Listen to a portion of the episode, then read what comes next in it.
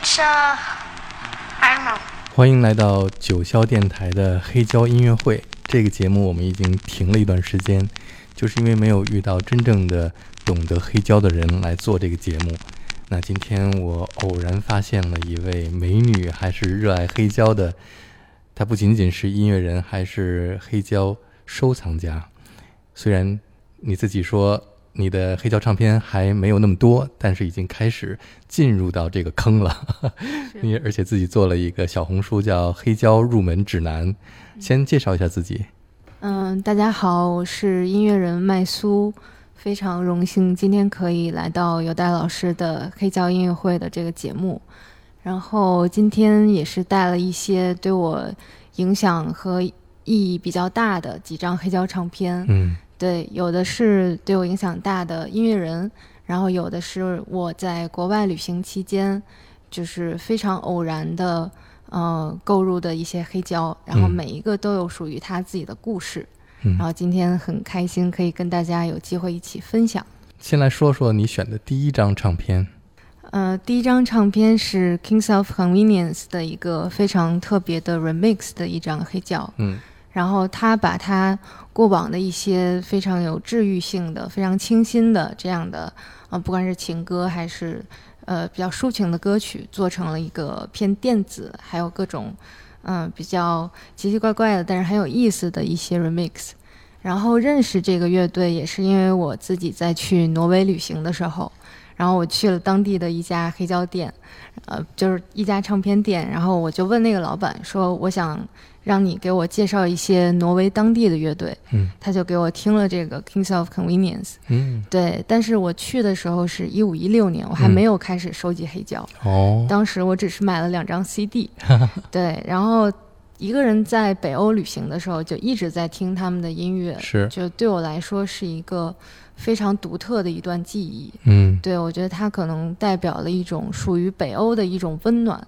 嗯。虽然那个地方很冷，但是他们的人非常的简单，非常的纯真，非常的纯粹。嗯。所以这个乐队，它是我非常记忆中，嗯，很珍贵的一个回忆。嗯。对，然后这一张是我在柏林旅行的时候买的，啊。这个是大概一八年底的时候，刚刚嗯。开始买黑胶，嗯。那个时候出国旅行应该是第一次，就买了很多张。嗯然后在柏林当时的市中心有一个音像城，嗯。然后它可能一整层都是卖黑胶的，嗯。就是当时进去就觉得来到了一个美好的世界。是。然后柏林的那个活力，还有那个感觉，嗯。再加上它的这个专辑是 remix 的，嗯。然后嗯种种原因吧，就是我觉得适合去买它，嗯。就买了这一张。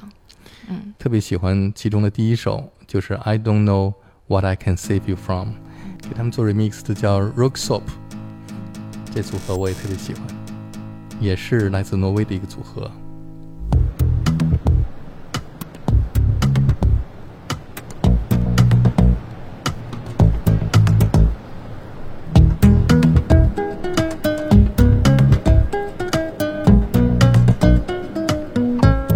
特别干净，特别清楚。Been three years since we last spoke. I slowly tried to bring back the image of your face from the memory so old. I tried so hard to follow, but didn't catch a half of what had gone wrong. Said I don't know what I can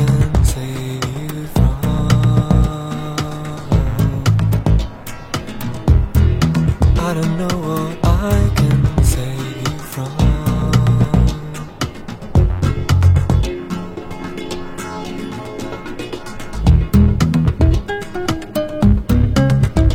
轻轻的，但是有特别纯的感情在里边。嗯对，我觉得黑胶之所以让我比较着迷的一点，就是它是一种实实在在的载体。对它是有重量的，嗯。它不像就是，嗯，可能我们九零后听歌都是从 MP 三啊，然后从这个互联网，然后就是包括现在的算法，它是一个被动的一个接受。对我觉得黑胶其实是一个主动的选择，嗯。选择一种文化，选择一种态度，选择一段记忆。是。对，然后它是在时间的流动中是不断的有变化的。嗯对，就是嗯，包括我买的很多黑胶，可能我对这个音乐人，就是我没有见过他，没有看过他的演出，但是他作为我的一种精神符号，就是如果我买了黑胶的话，我会觉得我以后可以一直跟他在一起。就是可能有某一个午后，我想要跟他接近的时候，就会把这个黑胶拿出来听。对我觉得，虽然说我收藏黑胶还是在一个入门的阶段，嗯但我觉得这种，嗯，这样的一种行为吧，就是为我带来了很大的一种精神上的满足。嗯，嗯，比方说像这样的一个下午，来放 Kings of Convenience 在你的黑胶唱机上，就好像是你在房间里边点燃了壁炉。嗯，对，就让我，比如说让我想到了我在挪北欧自己旅行的时候，可能是一个心情很轻快的，不会是觉得害怕，或者是说觉得很就是保守，或者是这是一个很自由的状态。嗯，嗯对去了北欧哪几个国家？嗯，当时是去了挪威，然后瑞典，嗯然后呃，对这两个国家。嗯而且就是其中是从瑞典坐船，坐游船，哇，就游轮，嗯然后当时就是住在一个那个二等舱，还没有窗户，嗯然后就是一个人跑到甲板上面，是然后就就从这个底层 上去，然后去看海，嗯就吹海风，是那个那段经历还是挺难忘的。嗯。嗯我第一次去北欧的时候，去瑞典，坐轮船到芬兰，然后再坐回来，嗯就是为了去在船上体验过夜的那么一个过程。好像也买的是二等舱，嗯但是大部分都在甲板上度过的。是嗯是是。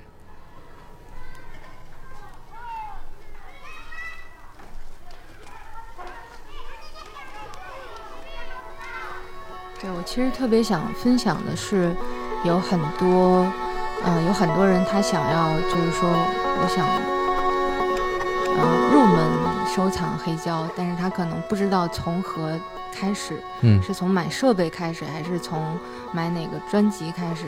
其实我觉得他可以从最简单的，就是嗯。走进一家黑胶店开始，嗯。就是可能，嗯，第一次进去的时候，嗯，不用买任何东西，你嗯只是去看，嗯。因为黑胶它不仅是听，它也有看，嗯它也有保存，嗯。对，可能是吸引你的一个封面，嗯或者是你从朋友的呃口中听到的一支乐队，嗯。然后你去了之后，其实就是在寻找和偶遇的一个过程。是。对，可能你当天的心境就是让你特别想买一张 Nirvana，嗯。然后你你想买一张其他的你喜欢的摇滚乐，或者你买一个 disco，嗯然后你是非常相关联的。嗯嗯，而且它是一个年轻人接触流行文化的一种途径。嗯嗯，因为不管是黑胶的设计也好，它不同的设计风格，然后不同的音乐文化，它其实背后可以延展出非常多的东西。是。嗯我基本上记得每一张我买的黑胶唱片是在哪一个店买的，当时买的时候是什么样的心情，呃，甚至于是那个店员长什么样，他怎么给我推荐的。有好多唱片，我记得最清楚的，我买的唱片都是我去到一个唱片店，本来是去买别的唱片的，结果被这个唱片店的背景音乐吸引，然后听听在那儿选唱片的时候一直在听这个音乐，然后实在忍不住就走到前台去问那个那个收银员啊，说你现在这个音箱里放的是什么音乐啊？然后他会告诉我啊，是这张唱片。一般在这种唱片店里边工作的员工，他们自己都是音乐爱好者，所以他们会选择他们自己最喜欢的唱片。有的时候呢，是店里刚进的新的唱片，他们先放到这个店里的黑胶唱机上播放。所以在那儿我听到很多我喜欢的黑胶都是这么买来的。明白。你有这样的经历吗？有有有，就是尤其是去国外旅行的时候，嗯。就是会听他在放什么，然后听他就是推荐一些本地的乐队。嗯，嗯。对，我觉得就像去一个地方要买一个土特产一样。对。有道理，嗯，所以你去一个地方买到的黑胶唱片，而且是当地的乐队的音乐，嗯，又是在当地的一个小的黑胶唱片店买的，所以这样对你这次旅行有一个特别美好的记忆，对特别特殊的记忆，对吧？对，嗯而且它是，我觉得它是一种强化，嗯就是可能强化了我心里的某一种文化或者精神内核吧，嗯嗯就是某一个分支的。嗯对，然后等会儿介绍其他的唱片也会。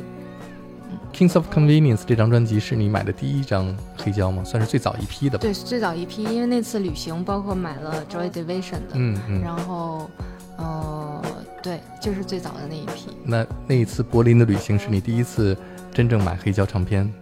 对，应该是的。嗯，在柏林是一个黑胶圣地，是的，有很多特别有名的黑胶唱片店。嗯，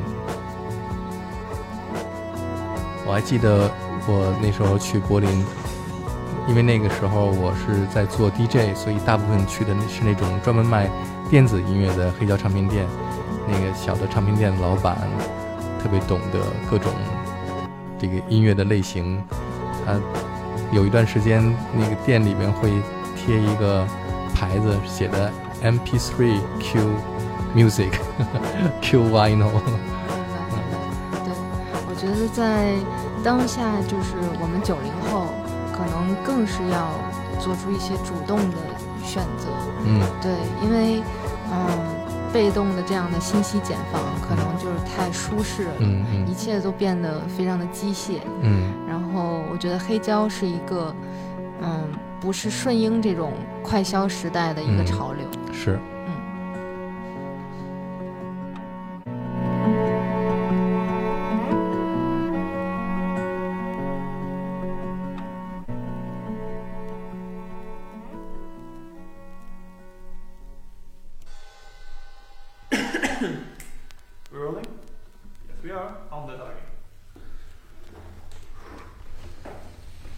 下面我们来换一张唱片，因为黑胶唱片分两种，一种是全新的，一种是二手的，所以我感觉这张好像是 second hand，对吧？对，这张是二手的一张 Patti Smith 的 Easter。嗯，这张是在哪儿买的？这张是在布达佩斯街边的一个老爷爷的破盒子里买的，对，在欧洲有很多这种，嗯、叫做跳蚤市场。但是这个其实就是一个爷爷坐在街边，然后他可能在卖他的一些二手物品，里面有黑胶唱片，可能还有一些小的杂物啊，他他的一些小玩玩具之类的。嗯 然后我们就在那个黑胶的盒子里面翻到了这个。嗯哦，嗯，对。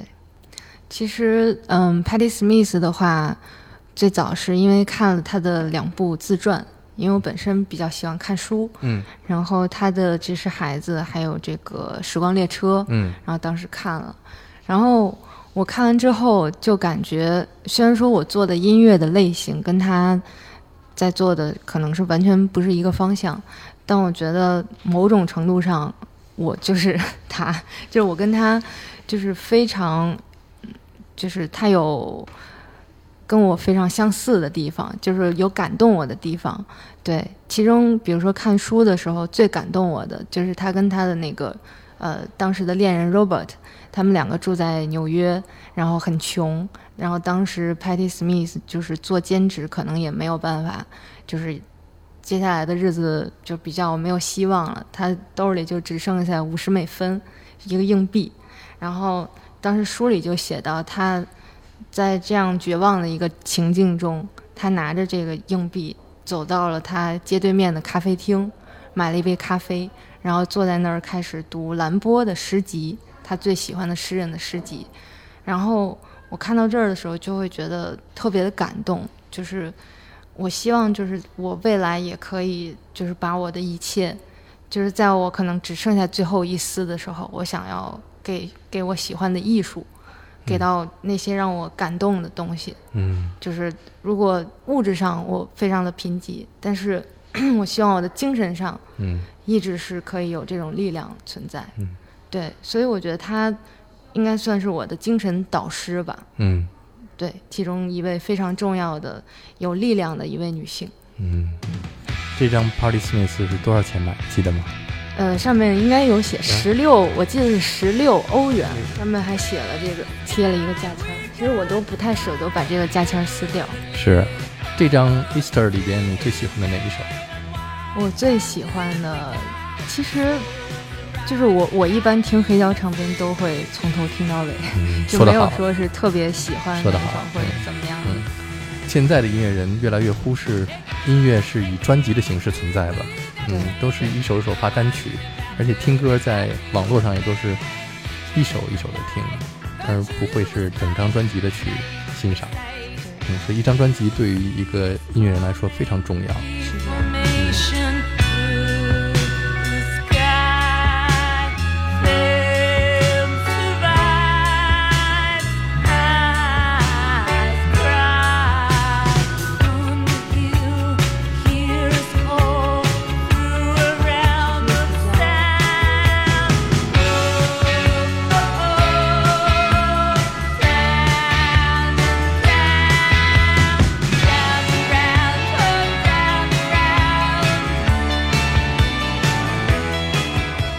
会在家里面一边听着这张黑胶唱片，一边看 Patti Smith 的自传吗？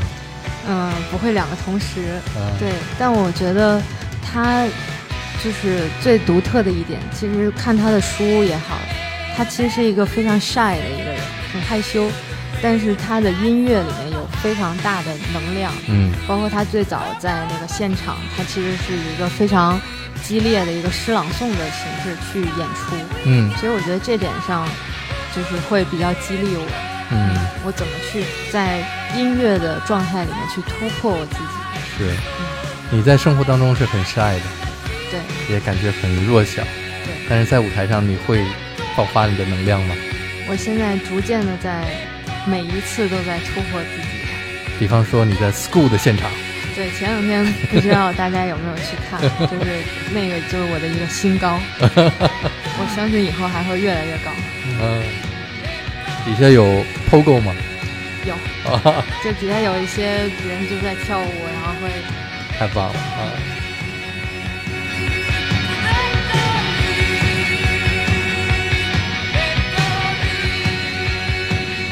其实我非常向往的一个时代，或者说是一一个嗯浪潮，就是一九六零年代的纽约。嗯，对，其实当时因为 Patti Smith 也在那个时候住在纽约，然后当时的 Pop Art，然后当时有地下丝绒乐队对，，其实嗯。今天我的穿搭就是借鉴了嗯。Nico 的啊。穿搭，因为我觉得非常适合来参加有戴老师的节目。是。对，就是那是一个打破传统、打破过往一切嗯没错。既定公式的一个，包括当时的抽象艺术也好，嗯。然后这些传传嗯。奇性的人物，嗯。包括您非常喜欢的 David Bowie，、嗯。然后 Bob Dylan、嗯。这些人，每一个人到了今天，都在影，就是特别强烈的影响我们后代的创作者们。嗯。如果我在那个时代，在那在纽约，嗯。就是也许我也会成为一个音乐人，嗯。一个女主唱，嗯。我就会，嗯，就是包括现在的一些 vintage 的嗯。服装，嗯。然后一些选择，你选择哪哪个配饰，然后我觉得这都是对过去向往的那个嗯。时代的一种追忆吧，致敬吧。嗯，嗯。下面就到这张专辑里边我最喜欢的一首歌了。，OK，嗯，这首歌呢是不是 Patti Smith 写的，是 Bruce Springsteen 写的。而 Bruce Springsteen 之前在录音的时候，他把这首歌觉得不太适合放到他的专辑里，他就给他 pass 掉了。结果被当时的他的一个录音室里的制作人，其实当时他还不是制作人，他只是一个助助理。当他给 Patti Smith 录这张专辑的时候，他说有一首歌，我觉得特别适合你唱，于是就把 Bruce Springsteen 这首歌介绍给 Patti Smith。后来他还去咨询 Bruce Springsteen 能不能给 Patti 唱，Bruce Springsteen 同意了以后，这首歌本来是被淹没的，本来是再也不会有人听到它。结果被 Patti Smith 唱了以后，成为了 Patti Smith 最火的一首歌，就是《Because the Night》。Take me now, baby, here's a Me close, try and understand. Desire is hunger, is the fire I breathe. Love is a banquet on which we feed.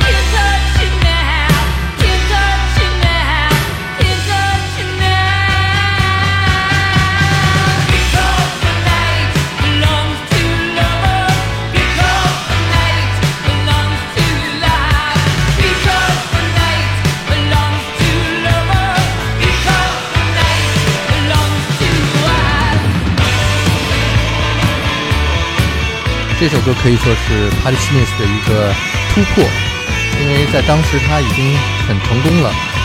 不过他的制作人 Jimmy 说，你还缺少一首 hit，就是在电台里边播放，让所有人都喜欢的歌。然后 p a t t y 说，那是什么歌呢？Jimmy 给他推荐了 Bruce Springsteen 这首歌，说我知道 Bruce Springsteen 有一首没用的歌，你要来唱会特别合适。然后 p a t t y 说，我不会唱别人写的歌。然后 Jimmy 说，你相信我，这首歌一定成功。结果他唱了以后，后来 Patti 和 Bruce 都特别感谢 Jimmy 做的这件事情，也是让我们歌迷能够听到这首歌。我我有一个问题想问罗大老师，就是在比如说音乐人，他是要忠于他自己的表达，还是说他要听从，比如说像 Patty 听从他的制作人，嗯他要做一首 hit，、一首市场化的东西？就罗大老师对这个怎么看呢？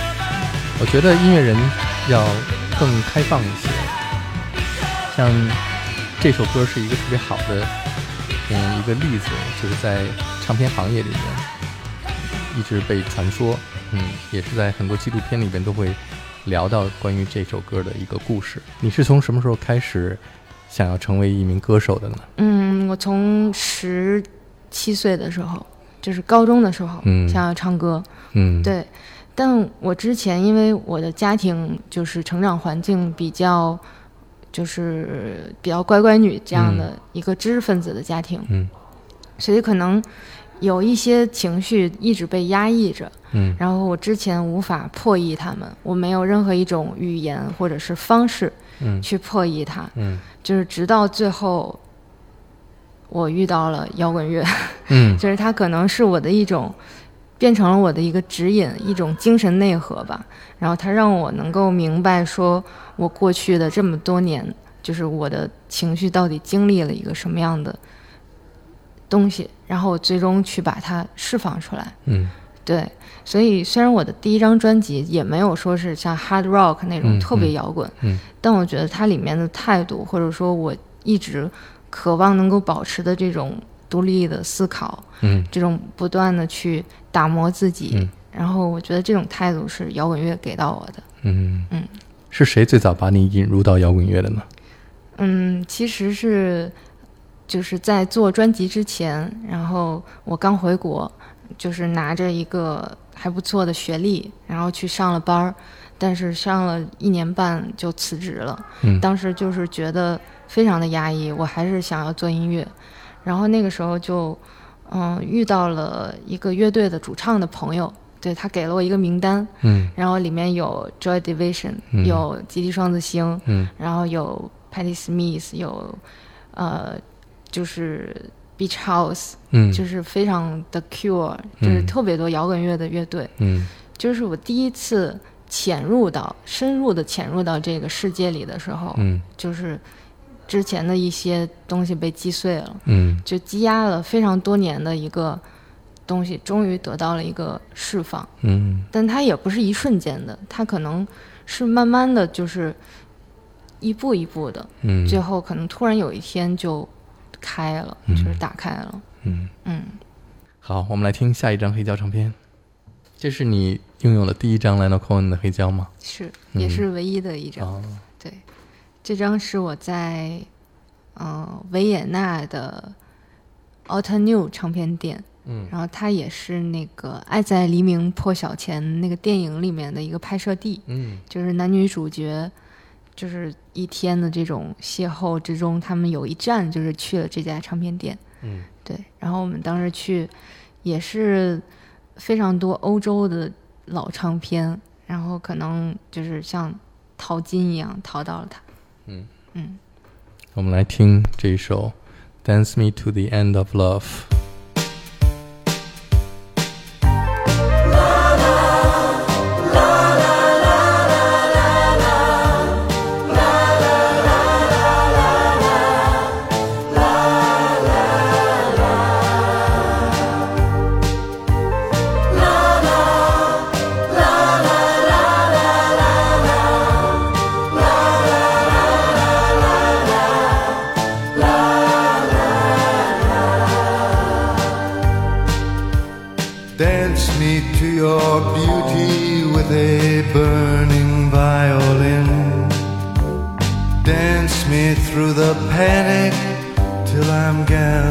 Safely in. Lift me like an olive branch and be my homeward dove. Dance me to the end of love. Dance me to the end of love. Oh, let me see your beauty witnesses are gone. Let me feel the moving like they do in Babylon. Show me slowly what I only know the limits of. Oh, dance me to the end of love. Dance me to the end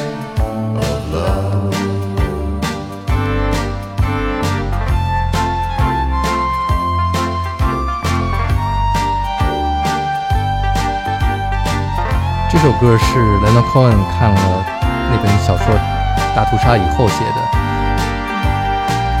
因为小说里面描写的是在纳粹的集中营里面焚化炉前面会安排一个犹太人的小乐队来演奏音乐，告诉这些人你们排队进去的是一个呃浴室，是一个美好的地方，但是其实是一个毒气室，所以这个是一个很伤感的故事。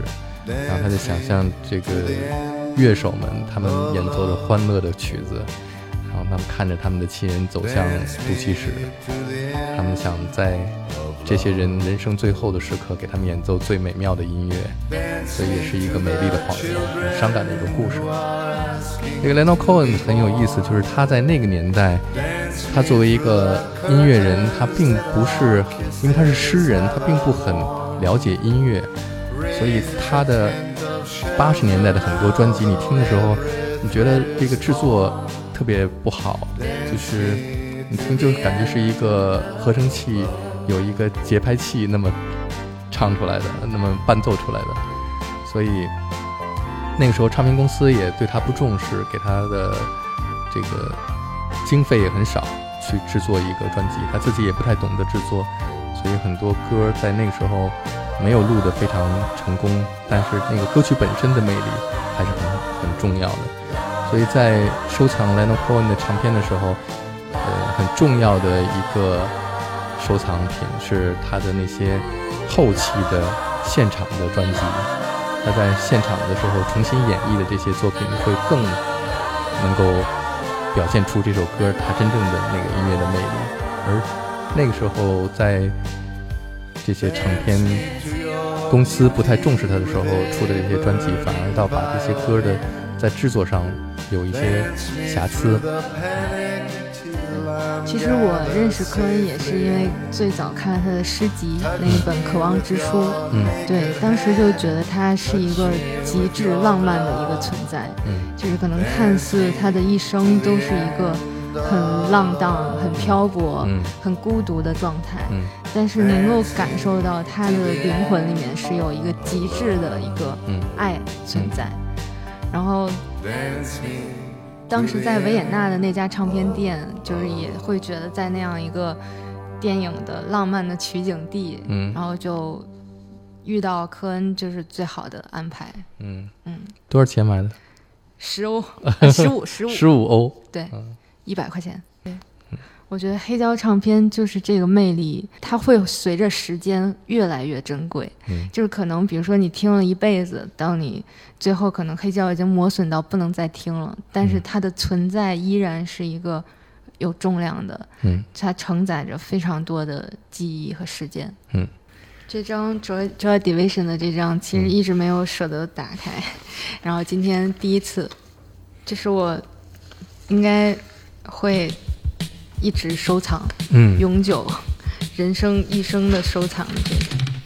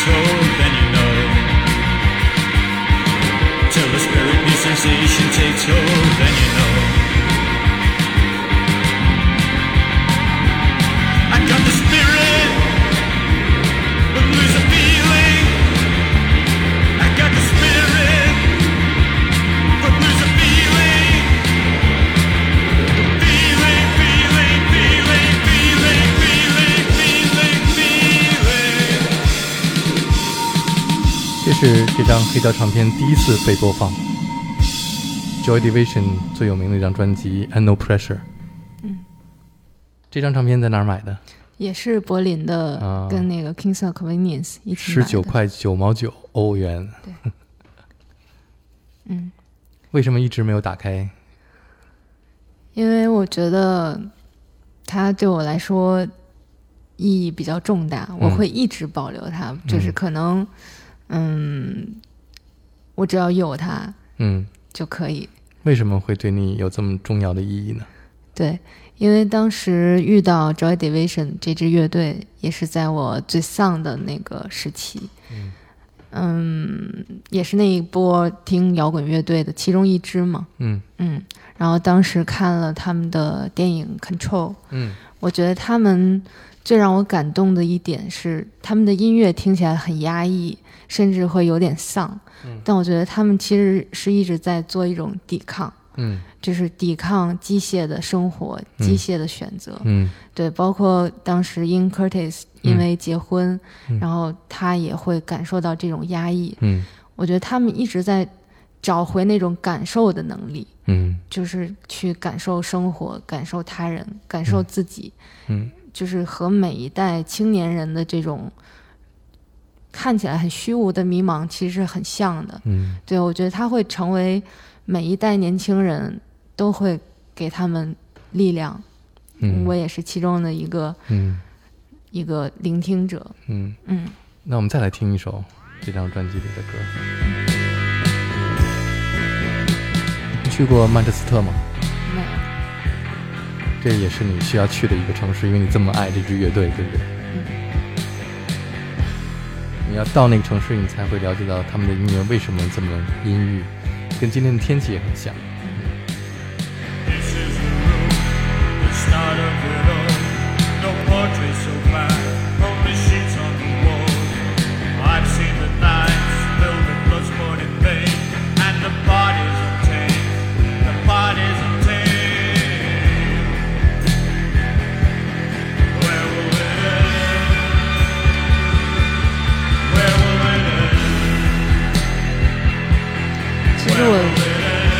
次听 Joy Division 的时候，是无法进入到他们的音乐里的。我觉得是因为当时，嗯，可能是成长环境吧，就是一直都被保护的很好，嗯一直都非常的快乐，嗯没有真正的把自己抛在那么一个赤裸裸的一个状态里面。嗯然后，就是当你没有体会过极致的痛苦的话，你也没有办法反过头来去写出一首极致感动你自己、感动他人的音乐。嗯。所以我觉得，就这支乐队，它是助我达到了那个状态，嗯。就是当我真正的愿意跟其他的创作者们、其他的前辈们嗯。体会到同样的一个情感的一嗯种冲击的时候，对我觉得这个是对我影响非常大的。没有体体会到真正的痛苦的艺术家不算是艺术家，对吗？嗯，可能他还没有达到极致吧。嗯对，可能他这辈子一直在冲击那个东西，但一直达不到。嗯，所以你真正进入到 Joy Division 的音乐里边，是因为你生活当中遇到了这样的一个对你来说非常重大的冲冲击，对吗？对，因为当时想要做第一张专辑，然后受到了所有人的反对，嗯。不管是经济状况上的，当时我是从家里面搬出来，嗯。住在一个三居室里面的一个八平米的小房间，嗯。然后在一个阴面，也是照不到阳光，嗯。然后每天就在那个房间里，所有的钱都拿来买书，吃的很简单，嗯。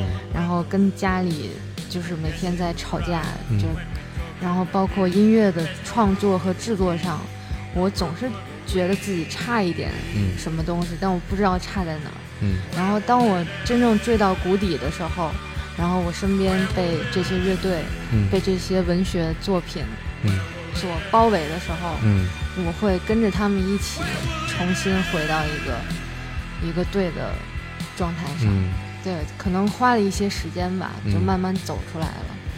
这跟青春期有关系吗？我觉得可能有点晚熟，因为嗯。当时其实我已经不是十七八、嗯。十八九的青少年，嗯。已经是在社会上工作过一两年的一个成年人。嗯。对，我觉得这是我们这代，不管是九零后还是零零后也好，嗯。就是这是我们的一个第二次成年的一个时期，嗯。不是十在十八岁，嗯。这是在真正的你大学毕业了，进入到社会当中，嗯。你没有了家庭的帮助，嗯没有了任何，只有你自己，你要怎么去寻找到你自己？嗯对，我觉得这是所有的年轻人都在找寻的一个东西。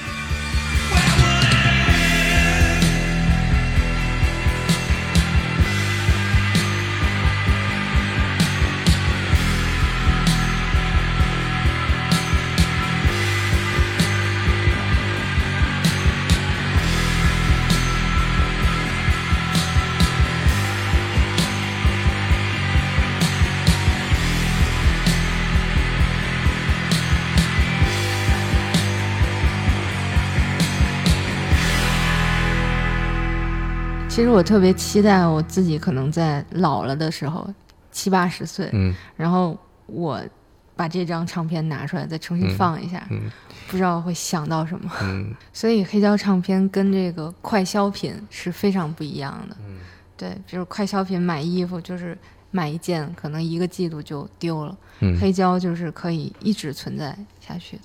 对，就是因为它是一个实际的一个介质，它是一个它是由原子构成的一个物体，就像一块石头一样，它是不会像互联网硬硬盘里的这个文件就消失了，也看不见摸不到。是嗯，对，还有一个很重要的，你知道二手唱片店的重要性，就像国外有很多二手服装店一样，其实它是一个非常环保的概念，因为黑胶是一个不可降解的，嗯。就是它如果存在，你把它当成垃圾扔掉，那它就会污染我们的环境。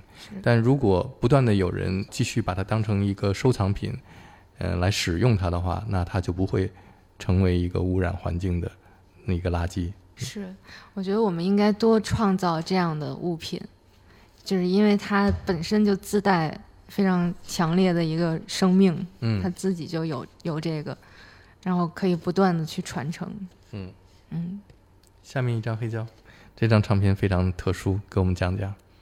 嗯，这张唱片是一张电影的原声碟，是海上钢琴师的嗯莫里康内配乐的，The Legend of Nineteen《Hundred》。Hundred。来给我们讲讲这张唱片在哪儿买的？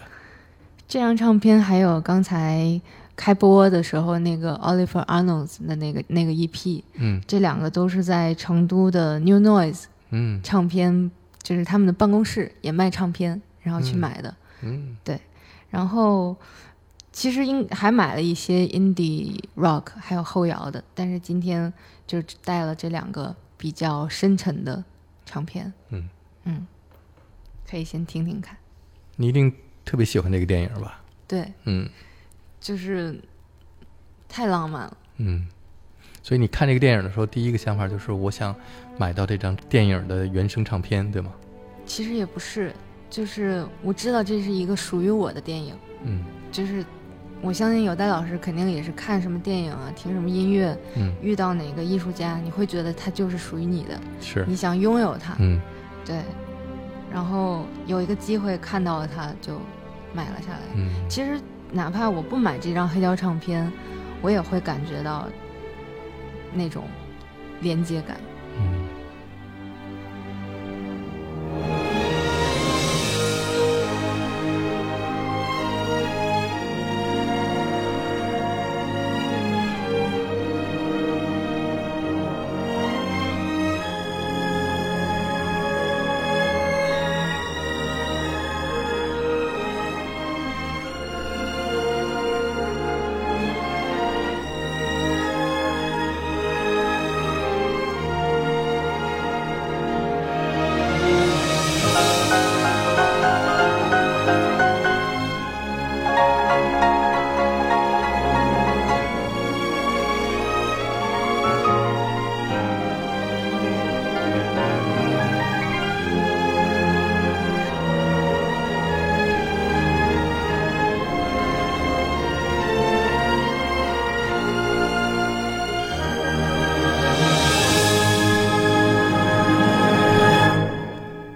到刚才那个音乐就想起电影的画面，是吧？对，就是因为前两天看了您跟许志远老师的那个嗯访谈，嗯嗯然后您在里面聊到，就是音乐是是一个超越了生活。当嗯你在大街上走，耳朵里有音乐的时候，你看到的一切事物都会不一样。没错。对我觉得它就是电影也好，音乐也好，它是超越了生活的体验。嗯，Ennio Morricone 是一个非常伟大的电影配乐大师，他为很多经典的电影配乐。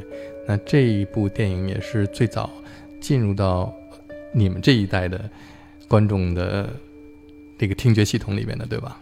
嗯是的，其实这部电影应该也算是一个相对老一点的嗯电影，我觉得就是我们年轻人吧，他嗯需要去从经典的作品里面去吸收一些东西。嗯对，就是可能一个游船上发生的这样一个非常独特的故事，跟我们的嗯生活没有关系，嗯，但是它里面的这种情感体验是我们需要去经历的。是就是当一个人的情感体验足够丰富的时候，嗯，他才能把他眼前的生活，嗯可能过得更有他自己的意义，嗯或者是嗯不一样的色彩吧。嗯。嗯，你现在一共黑胶唱片的收藏有四十张，差不多。嗯。嗯，你会怎么会有分类吗？还是按照字母顺序来排？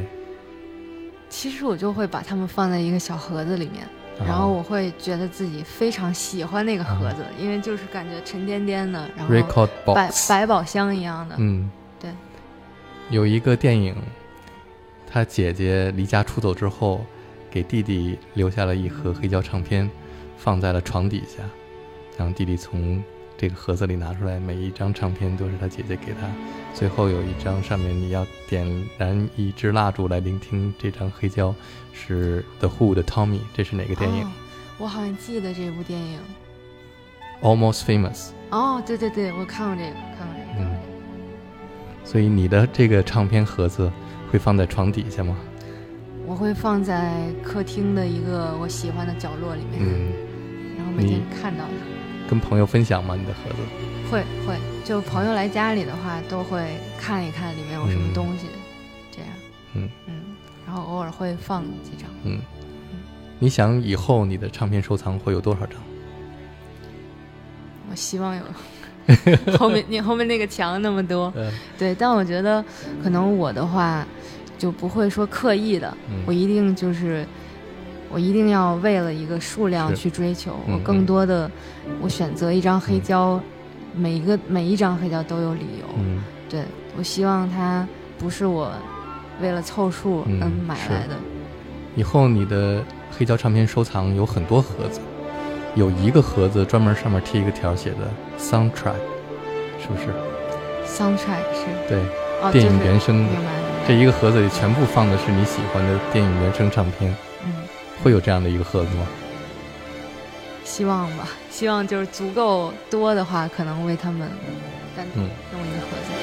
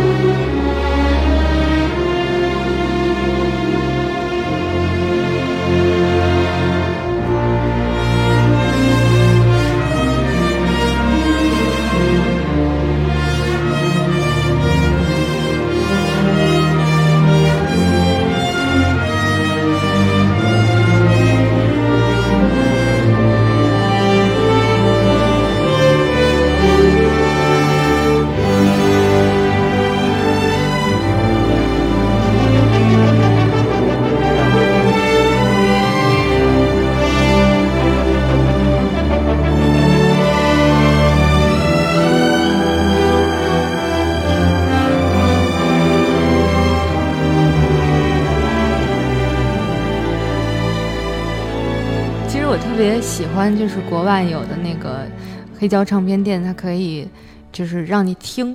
就是嗯因为现在国内有很多卖黑胶，它可能店家怕磨损啊，没错就是不、嗯不太让听。然后我喜欢那种店店主选了很多他自己喜欢的，然后来了朋友、或者来了一个想要了解的人，他就会放着，然后一起讨论，一起聊天儿，是很喜欢这种氛围。对。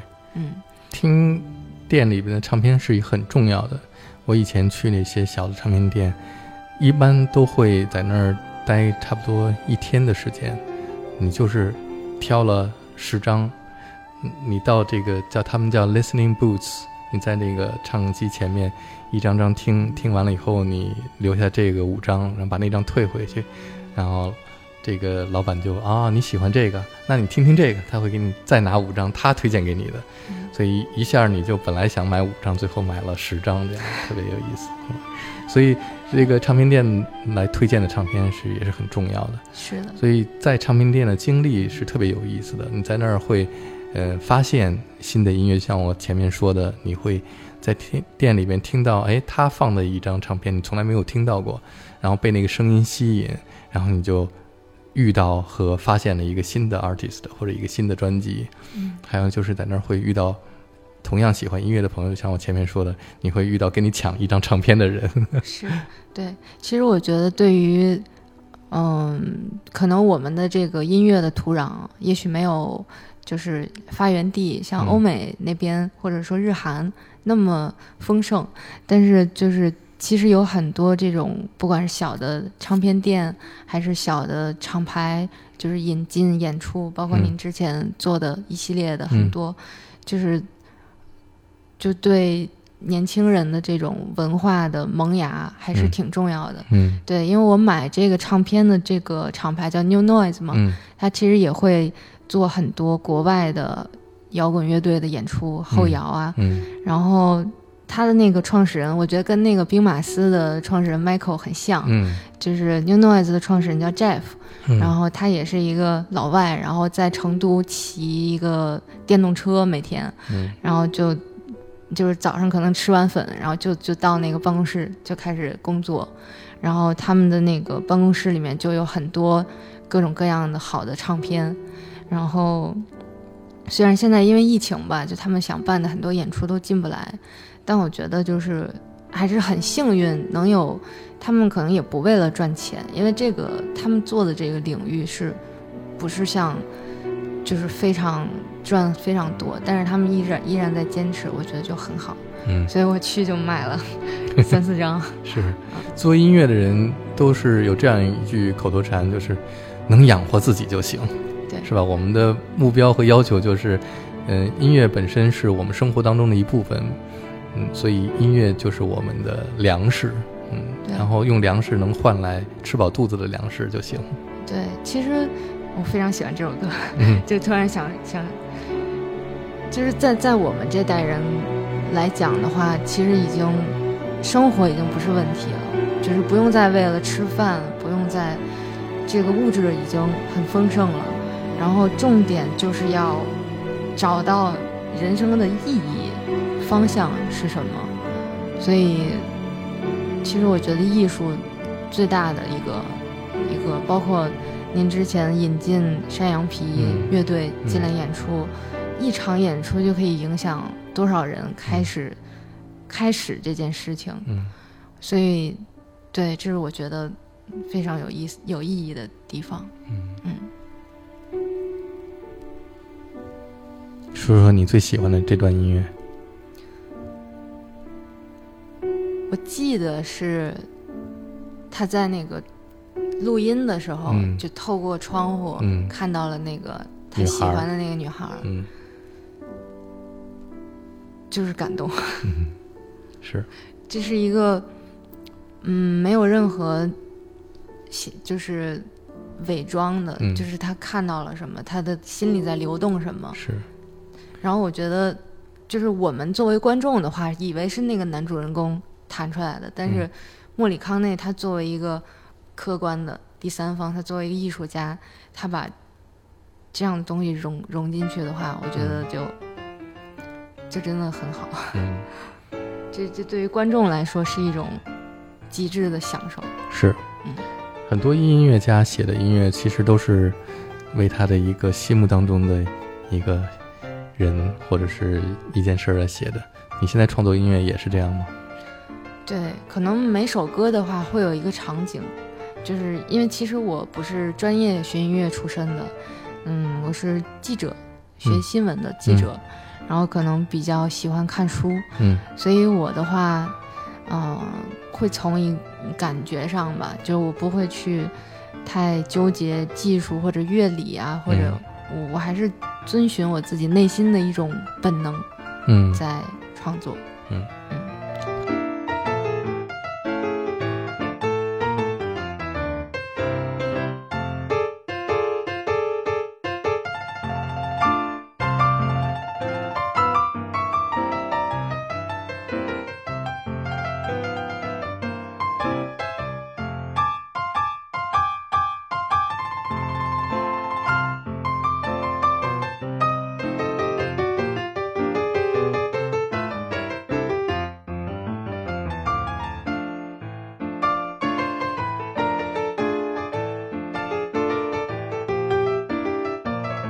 有的时候我会在买一张唱片的时候预想到我将来会在什么样的情况下去听这张，或者是说我是为了有一天能够在这样的情景下听这张而买这张黑胶唱片。你也是这样吗？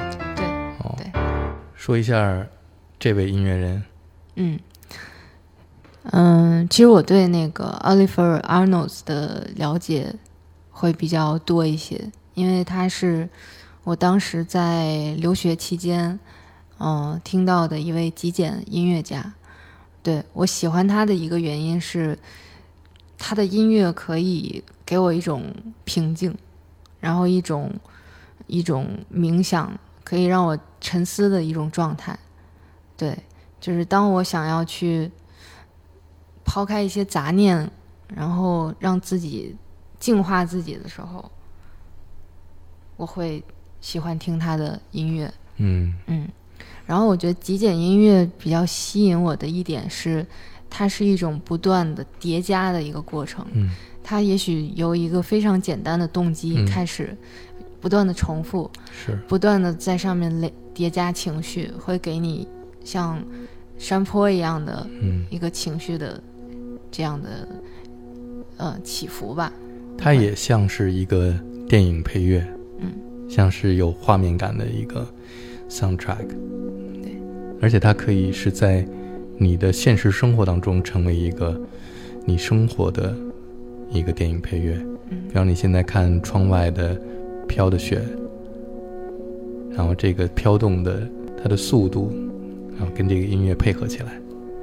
那我现在为你播放的是一张真正的黑胶唱片，你可以仔细聆听一下。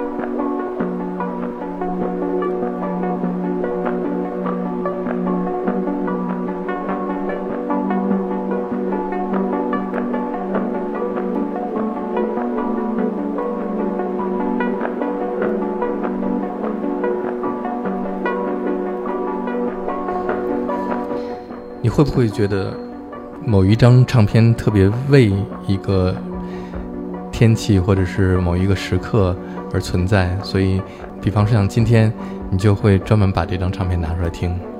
嗯，对，其实我觉得这种沉浸式的聆听的体验，让我想起了我在非常年少的时候同样的一种感受，就是当时可能只是一个初中生，嗯然后在听小红梅乐队的《Dying in the Sun》，嗯。就是在一个上学的路上，嗯。然嗯后听着，我的确是站在阳光之下，然后听着这首歌，然后我当时就就像您那天跟那个许志远老师嗯。在访谈里面说的，我就是感觉那个时刻我跟别人不一样，嗯，就是有一种很矫情的，但是你又 不知道该怎么解释的一种 一种情绪。你说这种很矫情，但是不知道该怎么解释的情绪是什么呢？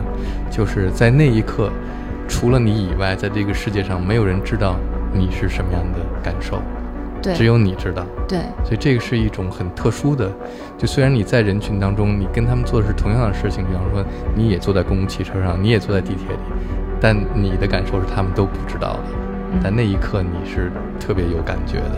对对嗯。对，所以可能交朋友也很像吧，就是你们如果在听同一首歌的时候，你们有拥有同样的一种感受，或者说同频了，你就嗯。会跟他成为很好的朋友，嗯，有点像。你会不会找一个跟你有同样唱片收藏的男朋友呢？嗯，会，嗯，就是我我我觉得，就是谈恋爱找另一半的话，必须要找音乐品味像的，嗯 要不然的话，可能就会发现你们两个三观不一致。有没有遇到呢？嗯，其实上大学的时候，嗯就是当时的男朋友听的音乐跟自己不一样，嗯然后就后来就分手了嘛，就就发现三观不一致，嗯，分了。所以还要先了解一下他听什么音乐。对，嗯或者说就是谈的，给大家的建议就是谈恋爱的过程中可以一块儿去看一场演出，嗯或者没事儿一块儿听听歌，嗯，就能感感觉到嗯这个人跟你气场合不合。那难道你不会是因为这个男孩跟你听的音乐相同，你才会爱上他？还是说你爱上他以后才发现，哦，他怎么跟我听的音乐不一样？我觉得我很有可能是前者，哦，对，就是他推荐的音乐，或者说他给我推荐的书，嗯我也很喜欢，嗯然后我们两个可以因此而有一些讨论，并且会有相对一致的一个结论。嗯我会觉得跟他是一个战线的，嗯就是可能我们在面对生活的时候，嗯生活中的选择，我们也会做出差不多的嗯，这样的，所以就是先 找相同爱好的吧。那你觉得？得，如果你的生活中的男朋友是一个跟你听音乐有不同，但是可以互补的，还是说你们俩完全重合，哪一种更好呢？我觉得互补，但是有交集嗯，会更好，嗯。因为人是有局限的，嗯。就是你需要去走出舒适区，嗯。去听一下这个圈儿之外，嗯。你要不断的去成长，嗯，但是不能说是你们的这个喜欢的是两个方向，嗯。你很有可能就会被影响，你会被拽到另一个方向去，就是你们的大方向还是要一致，嗯。但是可能各自能够提供一些新鲜的嗯。感觉。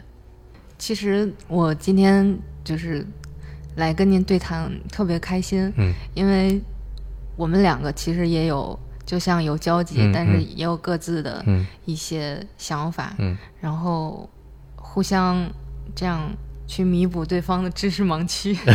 好，你今天弥补了我一个盲区。哪个？哦，还没有。但是我想送给你一首歌，嗯，从我的唱片架上我来选一张送给你，真的吗？聆听好吗？哦，聆听啊，不是真的送。好吧，好吧。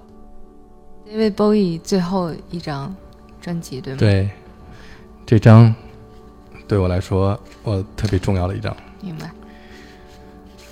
我也希望能有一张他的，我会去寻找的。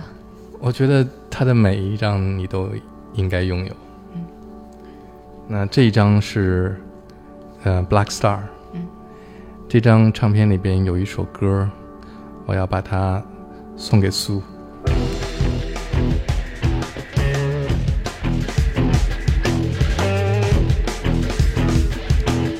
这首歌就叫《Sue》，来写给一个叫 Sue 的女孩。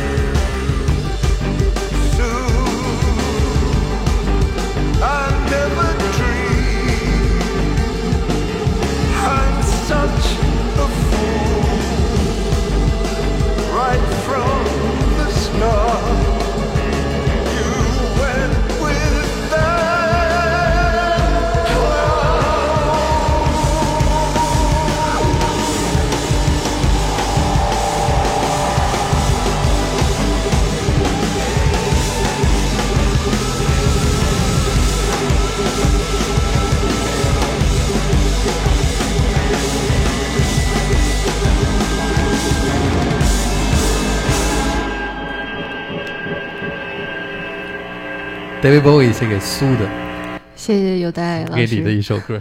对于一个黑胶唱片爱好者来说，你还没有 David Bowie 在你的收藏里边，那我送给你一张 David Bowie 的唱片。这张唱片很有意思，是 Station to Station 他的专辑。这是 David Bowie 当时受到 Craftwork 的影响做的一张唱片，但是里边有一首歌呢是比较，呃，跟这一张专辑里其他的音乐不一样的，叫 Golden Years。我第一次采访 Suede 的贝斯手 Matt，我问他你最喜欢的一首歌是什么？他说 David Bowie 的 Golden Years。我说为什么呢？他说因为年轻的时候经常搬家，所以每一次搬家的时候，他都会有一个习惯，搬到一个新的房子，他会所有的行李都没有开箱，第一件事先把一张唱片放在唱机上，希望能够带来好运，就是 Golden Years。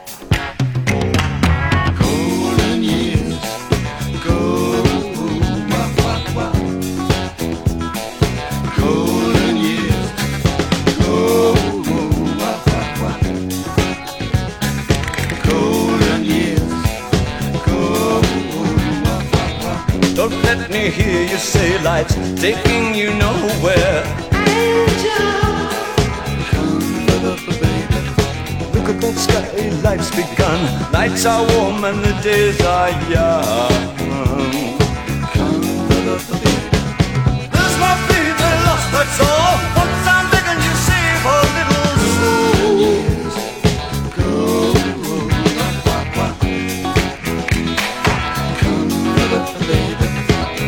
Last night they loved you, opening doors and pulling some strings. Angel, come love the Then walk luck and you looked in time. Never looked back, walk tall, act fine.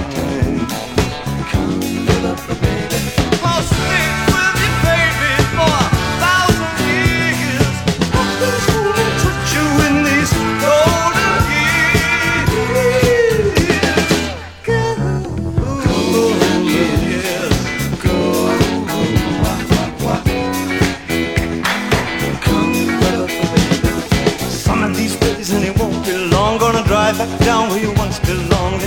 of a dream car 20 foot long. Don't cry my sweet, don't break my heart. Doing alright, we've gotta get smart. Wish upon, wish upon, day upon day I believe, oh Lord, I believe all the way. For the shadows, run for the shadows, run for the shadows in these golden years. There's my baby lost, that's all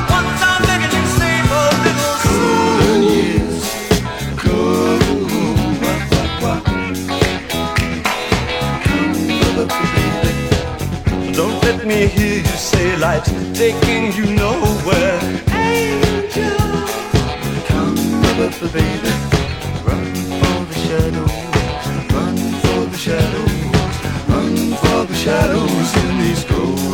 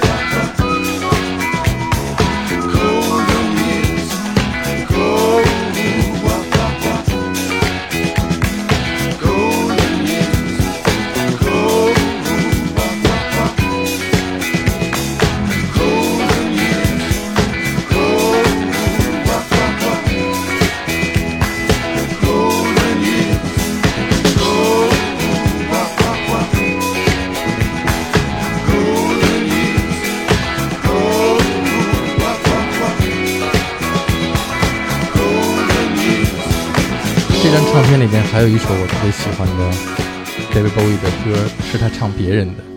你知道 David Bowie 是很多人的偶像，但是他也有他自己的偶像，是黑人爵士歌手 Nina Simone。有一次他在美国电梯上遇到 Nina Simone，他特别紧张，然后问 Nina Simone 说：“哎，我是你的粉丝，我是你的歌迷，我特别想翻唱一首你的歌，能得到你的允许吗？”这就是在这张专辑的最后一首《wild is the wind. 刚才这首如果我在客厅放的话我一定会跟着跳舞。